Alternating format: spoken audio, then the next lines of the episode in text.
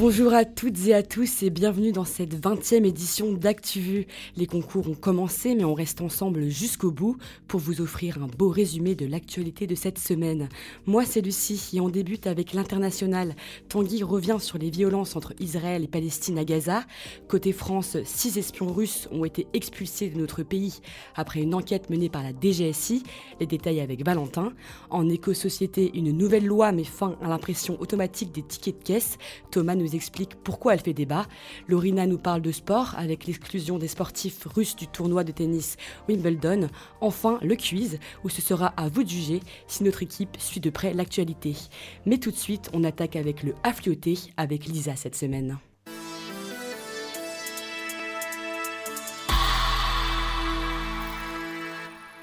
En Afghanistan, une explosion a fait au moins 12 morts et 58 blessés, dont 32 grièvement. L'attaque visait la mosquée chiite de Mazar-e-Sharif dans le nord du pays.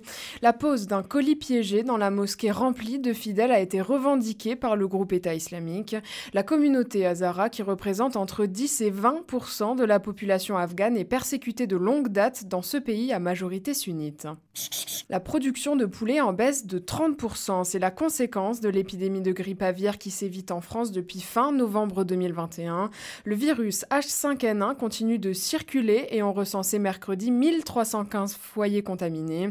Un choc traduit par d'importantes tensions d'approvisionnement. Une baisse des volumes sur le marché de la volaille de 30% est attendue pour les mois à venir. Près de 20 millions de volailles ont été abattues. À Clichy, deux femmes dénoncent un contrôle d'identité illégal. Elles ont porté plainte ce jeudi, affirmant avoir été frappées à plusieurs reprises par des policiers le 14 avril. Elles ont dénoncé une tentative d'arrachage de leur hijab ainsi que des insultes, des gifles, des coups au niveau du dos et un plaquage ventral. Leur avocat Nabil Boudi dénonce une agression raciste, sexiste et islamophobe. De leur côté, les policiers ont déposé plainte pour violence. Des personnes victimes de piqûres en boîte de nuit. Dix jeunes ont déposé plainte jeudi après avoir ressenti des piqûres lors de soirées dans des établissements de Béziers. Une enquête a été ouverte pour administration de substances nuisibles. Ces piqûres ont entraîné des bouffées de chaleur, des nausées, des malaises ou des pertes d'équilibre. Les mêmes faits se sont produits récemment à Nantes et à Grenoble.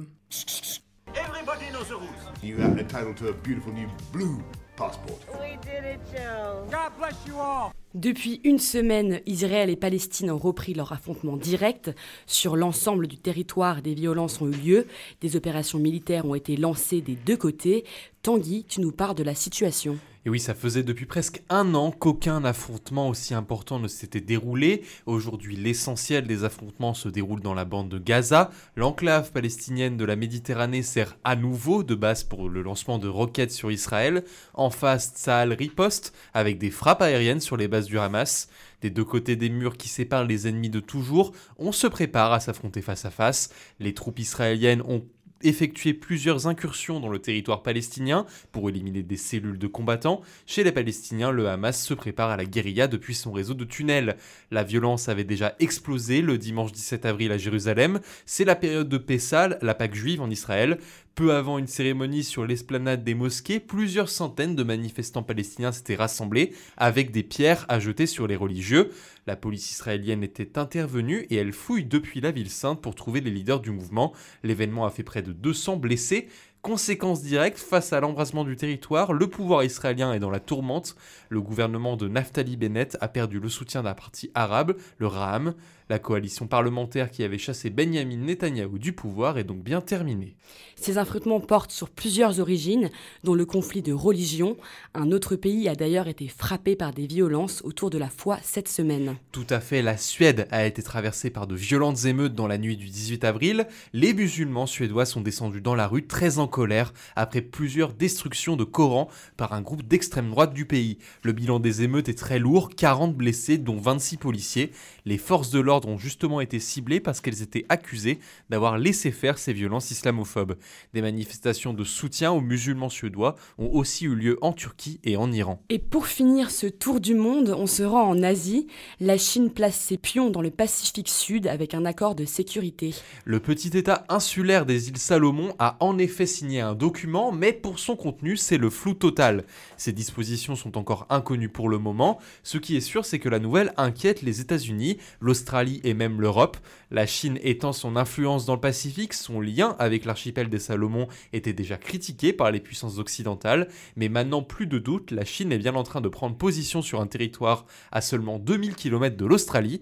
Le Premier ministre des Salomon a cependant affirmé que l'accord avait été signé en pleine conscience des intérêts nationaux. Bonjour, je suis Nicolas Sarkozy. Nous sommes en guerre. Mon ennemi, c'est la finance. Écoutez, écoutez, petit bonhomme. On l'a appris la semaine dernière, six espions russes opérant sous couverture diplomatique ont été expulsés par la France. Le ministre de l'Intérieur Gérald Darmanin a salué la remarquable opération de contre-espionnage menée par la DGSI. La Direction générale de la sécurité intérieure, c'est bien elle qui a permis ces expulsions après une longue enquête. Quelles sont exactement ces missions, Valentin Larquier?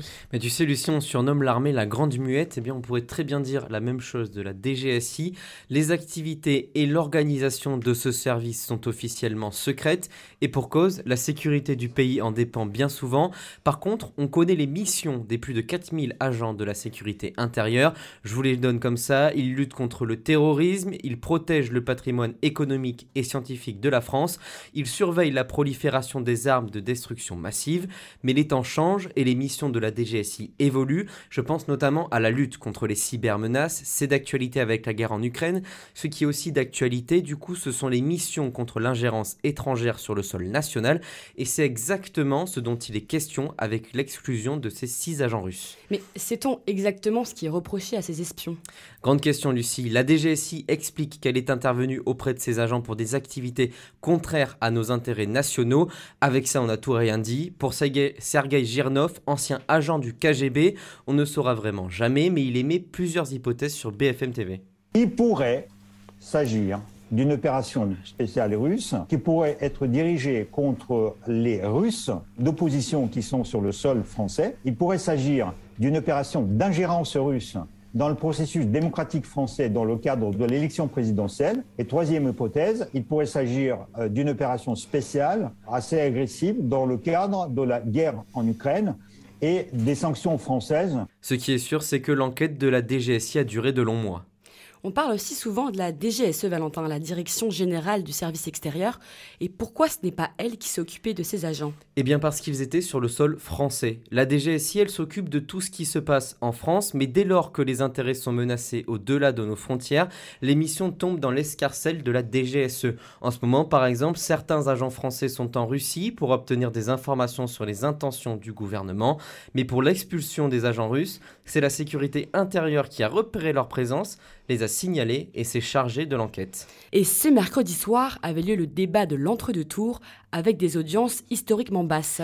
15,6 millions de téléspectateurs en moyenne étaient devant France 2 et TF1 mercredi soir. Cela représente quand même 67,4% des parts d'audience. Mais pourquoi historiquement basse? Eh bien parce que ce sont les plus faibles audiences de l'histoire des débats. L'année dernière, l'opposition entre Emmanuel Macron et Marine Le Pen avait réuni 16,4 millions de téléspectateurs. Mais on est quand même à des années-lumière des 30 millions de Français qui étaient devant leur poste en 1981 pour le duel Giscard Mitterrand. Et enfin, le tribunal de Creil vient d'acquitter deux policiers en appel. Antoine Quirin et Nicolas Redouane sont désormais libres. Les deux policiers de la BRI avaient pourtant été condamnés en 2019 à 7 ans de prison pour viol en réunion.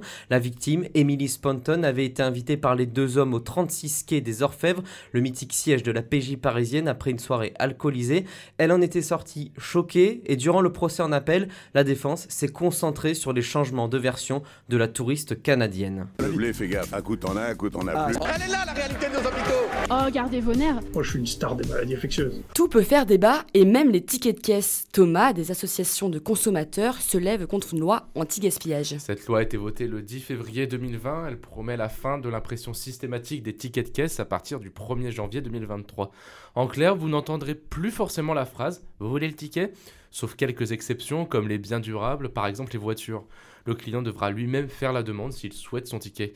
Une loi qui vise à lutter contre le gaspillage. Chaque année, 30 milliards de tickets sont imprimés. Ça représente 750 km de rouleaux qui finissent la plupart du temps à la poubelle. Un collectif de 12 associations de consommateurs, dont UFC Que Choisir, ont appelé le gouvernement à modifier le texte de loi. Ils demandent que le choix d'obtenir un ticket soit systématiquement proposé. Pour eux, l'absence de consentement du client revient à le priver de ses droits, notamment le remboursement si un produit est périmé ou pour vérifier qu'il n'y a pas d'erreur ou d'escroquerie, une baisse du pouvoir du client qui ne pourra plus faire valoir ses garanties légales. Et en plus de tout ça, il y a aussi d'autres conséquences qui sont à craindre. Oui, notamment la dématérialisation du ticket. Pour les associations, c'est le risque de faciliter via des techniques marketing la création de bases de données et l'essor de publicité C'est aussi pour eux un bénéfice écologique nul puisque les émissions de gaz à effet de serre sont plus importantes avec un ticket dématérialisé. Mais les représentants des grandes enseignes font une autre lecture du texte. Pour eux, cette mesure est déjà prise en compte, les terminaux de paiement commencent déjà à être reconfigurés. Ils devraient afficher pour les paiements par carte bancaire une demande d'impression ou non du ticket. Dans les autres cas, la Fédération du commerce et de la distribution assure que le consentement du consommateur sera demandé. Le débat est donc encore tenace, le décret est actuellement examiné par le Conseil constitutionnel. Il faudra donc attendre quelques jours, voire quelques semaines pour voir si le Conseil des sages valide ou non cette mesure. Un fugitif pourrait se retrouver devant la justice, un fugitif bien connu en France et ancien PDG de Renault-Nissan. Carlos Ghosn est en effet sous le coup d'un mandat d'arrêt international. Les enquêteurs français l'accusent de blanchiment et d'abus de biens sociaux. La justice s'intéresse à 15 millions d'euros de paiement entre Renault et le distributeur du constructeur à Oman. Le franco-libanais vit actuellement à Beyrouth. Il avait fui le Japon en 2019 dans une malle. Il devait y être jugé pour malversation financière. L'avocat de Carlos Ghosn a réagi en qualifiant ce mandat de très surprenant. Et malgré cette actualité très chargée, la radio peine à convaincre de nouveaux auditeurs, mais il y a quand même quelques lueurs d'espoir. En effet, en un an, l'écoute des radios généralistes a perdu 266 000 auditeurs, mais certaines stations s'en sortent bien. France Inter reste la première radio de France avec 6,9 millions d'auditeurs quotidiens, 170 000 de plus en un an. En coulisses, la succession de Laurence Bloch, directrice depuis 2014, a secoué la rédaction. Elle passera la main à Adèle Vendrit à la rentrée prochaine. France Info tire aussi son épingle du jeu avec 600 000 auditeurs de plus en un an. La matinale de Marc Fauvel et ses 2,8 millions d'auditeurs quotidiens devient la troisième de France derrière celle de France Inter et RTL. Et à l'inverse, Europe 1 a perdu 583 000 auditeurs en un an pour une part d'audience de 3,9%. Constance Banquier, la directrice du pôle News de la Gardère, propriétaire de la station, résume la situation ainsi. Europe 1 pisse le son. Ici Bob Sinclair, j'écoute. Quand on y va, on va agressif. La chatte, la chatte, a la chatte de nouvelles sanctions contre les sportifs russes ont été appliquées mercredi. Wimbledon a décidé d'exclure les joueurs russes et bélarusses de son tournoi, mais ce n'est pas la première fois que les sportifs russes sont interdits de participer aux rencontres internationales depuis le début de la guerre en Ukraine. Tremblement dans le monde du sport, le tournoi du Grand Chelem de tennis Wimbledon a exclu les joueurs russes et bélarusses de la compétition. Le numéro 2 mondial Danil Medvedev ou Arina Sabalenka, demi-finaliste l'année dernière, ne pourront pas défendre leur chance à Londres. Il s'agit du premier tournoi de tennis à écarter individuellement les sportifs. L'association professionnelle de tennis masculin a vivement condamné cette décision unilatérale. La guerre en Ukraine a réveillé les organisations sportives qui ont fait preuve de sévérité, sanctionnant de manière drastique la Russie. Les exclusions se sont multipliées. Le Comité international olympique a pris la décision d'interdire la participation des sportifs russes aux Jeux paralympiques de Pékin. Le CIO a aussi recommandé de bannir les Russes et les Bélarusses de toutes les compétitions sportives. La FIFA et l'UEFA ont quant à eux exclu les clubs russes des tournois européens et ont interdit la participation de la Russie à la Coupe du Monde 2022 au Qatar. Les événements qui devaient avoir lieu sur le sol russe, comme la finale de la Ligue des Champions ou encore le Grand Prix de Formule 1 à Sochi, ont été délocalisés. De son côté, Vladimir Poutine a été déchu de son rôle de président d'honneur de la Fédération internationale de judo. Les décisions ont été aussi d'ordre économique. La Ligue des Champions a mis fin à son accord avec son principal sponsor, Gazprom. L'écurie de Formule 1 américaine AS s'est très vite séparée de son partenaire Uralkali, entreprise détenue par Dmitry Mazepin. Son fils, le pilote Nikita Mazepin, a dû abandonner sa place chez AS. Mais alors, Lorina, à quoi ça sert? Même si le sport n'arrête pas la guerre, c'est un outil de soft power qui a déjà fait ses preuves. Les relations entre la Chine et les États-Unis avaient été relancées lors d'un tournoi de ping-pong au Japon au début des années 1970. Il avait permis aux diplomates chinois et américains de se rencontrer pour la première fois. Les athlètes sont particulièrement suivis sur les réseaux sociaux et leurs messages peuvent devenir viraux. Ils peuvent donc avoir un impact sur l'opinion publique. Le sport doit-il donc rester neutre, être un sanctuaire qui protège des rivalités internationales, ou doit-il être un intermédiaire dans les relations entre les États? Le débat reste ouvert. En culture maintenant, le producteur et acteur Jacques Perrin est décédé jeudi à l'âge de 80 ans. Le prince charmant de Podane laisse derrière lui une grande carrière cinématographique. Il a entre autres joué dans Les Demoiselles de Rochefort de Jacques Demy ou encore Les choristes. Défenseur engagé de la nature, il a coproduit plusieurs documentaires sur ce thème, notamment Le peuple singe ou Microcosmos, le peuple de l'herbe. Il est apparu pour la dernière fois au cinéma dans le film de Frédéric Tellier, Goliath, sorti en mars dernier, film qui fait écho à ses combats écologiques. Et enfin, la 75e édition du Festival de Cannes a dévoilé cette semaine son affiche officielle. Elle rend hommage à une scène culte du film The Truman Show. Les organisateurs ont déclaré dans un communiqué Comme l'inoubliable Truman incarné par Jim Carrey qui frôle du bout des doigts son horizon, le Festival de Cannes prend acte de l'extrémité d'un monde pour l'appréhender à nouveau. Cet événement du cinéma français retrouve cette année ses dates habituelles d'avant la pandémie. Il se déroulera du 17 au 28 mai. Bloquez-vous ses paroles, voulez-vous changer quelque chose? Ah oui, oui, oui, oui, oui, oui, oui Ah et c'est parti pour le quiz avec Chloé cette semaine. Elle nous a préparé de belles questions pour nos camarades. À toi Chloé. Et oui, c'est à moi l'honneur de cuisiner mes camarades. Je sens tout de suite le regard fuyant, un peu théorisé. Et le premier que je vais cuisiner, c'est bien Thomas. Salut Thomas. Salut Chloé. Je commence donc par qui a dit Qui a dit qu'être interdit d'entrer en Russie était un honneur? Je sais plus. As-tu une idée? Mmh, bah c'est à Thomas, de, à Thomas de répondre. Euh, je mets des douanes sur ce coup-là. Bon, je pense que tout le monde botte en touche, donc je vais donner la réponse. Il s'agit de Ned Price, le porte-parole de la diplomatie américaine. Des sanctions prises par Moscou lui interdisent notamment d'entrer en Russie. Il s'est dit honoré de susciter la colère d'un gouvernement qui ment à son propre peuple, maltraite ses voisins et cherche à créer un monde où l'indépendance et la liberté sont en danger. Thomas, tu as une chance de te rattraper. Qui a dit que l'apprentissage des langues régionales devait se faire dans le parascolaire ou dans le milieu associatif, mais pas à l'école. C'est Marine Le Pen Bien joué. Bien joué Thomas. Dans un entretien à Ouest France, la candidate du RN affirme sa position, seul le français doit être enseigné à l'école de la République. Elle propose néanmoins un enseignement d'histoire régionale à raison d'une heure tous les 15 jours. Valentin, à toi donc, tu vas passer sur la rubrique Quel est le nom? Est-ce que tu es prêt Valentin? Je suis prêt. Bien. Euh, quel est le nom du groupe de gérants d'EHPAD mis en cause à la suite du scandale Orpea D'Orpea. J'allais dire Orpea, le groupe de gérants d'EHPAD. Mais non, du coup, à, la suite, à la suite. J'aurais dit la même chose. Corian. Mm, non. non. Encore plus récent, en fait, ça date de, bah, de cette semaine. Ah ouais. C'est un jeu de cartes. Un jeu de cartes? Solitaire. Mm. non, je sais pas, Chloé, je ne sais pas. Il s'agit du groupe Bridge qui se voit à son tour reprocher des dysfonctionnements, des résidents délaissés, des établissements surcapacités et un management discutable. Le scénario est le même que celui du groupe Orpea. Deuxième question, Valentin. Euh, quel est le nom du missile intercontinental tiré par la Russie le 20 avril? Ça commence par un S? Oui, bien joué. J'ai pas la suite. C'est un bon début. C'est Sarmat. Sarmat. Ce qui veut dire en russe? Je sais pas, mais elle est surnommée Satan 2 par des analystes ah et c'est une arme de nouvelle génération de très longue portée. Un seul missile Sarmat peut emporter 10 têtes nucléaires. Vladimir Poutine l'a d'ailleurs salué comme sans équivalent et fera réfléchir à deux fois ceux qui essaient de menacer le pays.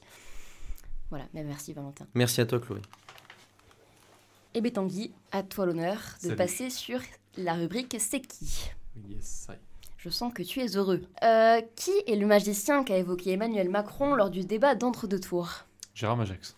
A été facile, ça, là, t'as de la chance. Ce magicien star des années 80 a été cité par le candidat LREM pour critiquer les positions de Marine Le Pen, notamment lorsqu'elle a abordé la question du chômage. Et Gérard Majax a même reçu un coup de fil d'Emmanuel Macron hier matin. Le candidat s'inquiétait d'avoir mis Majax en porte-à-faux. Tanguy, deuxième question. Oui. Quel est l'architecte qui a proposé de reconstruire Kharkiv, en partie détruite après l'invasion russe? Euh, Je sais pas. Elle était difficile, celle-là, je te l'accorde. C'est Norman Foster, connu pour avoir restauré le palais du Reichstag en Allemagne et pour avoir imaginé le Millennium Bridge à Londres. Lisa, bienvenue. Salut Donc tu passes sur la dernière rubrique, le bon chiffre. Combien représente la Russie et l'Ukraine dans les exportations mondiales d'huile de tournesol? Euh, Elle représente 80%. Bien joué, bien joué. C'est pile poil le bon chiffre et c'est d'ailleurs pour cette raison que la France souffre ces derniers temps d'une pénurie de cette huile, utilisée principalement pour les assaisonnements et la friture. Conséquence, les prix s'envolent et l'huile de tournesol disparaît des rayons du supermarché parce que les clients favorisent la technique du surstockage. Un petit air du premier confinement. Et deuxième et dernière question, à combien s'élevait la rémunération moyenne d'un dirigeant du CAC 40 en 2021 euh, 8 millions Hmm, t'es pas loin. 8,7 millions, un véritable record puisque ce chiffre a augmenté de 60% par rapport à 2019. Le salaire du patron de Stellantis, Carlos Tavares, avait d'ailleurs fait polémique.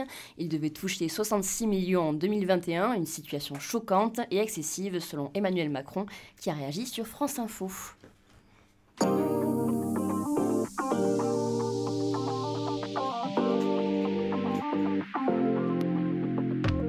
C'est déjà la fin de cette 20e édition d'ActuVu. On espère vous avoir appris plein de choses et on vous envoie tous nos encouragements pour cette période intense. Ne lâchez rien. Merci à Mathilde de l'autre côté de la vitre pour la technique et Thomas pour ses heures sup au montage. Les copains et moi, on vous souhaite un super week-end.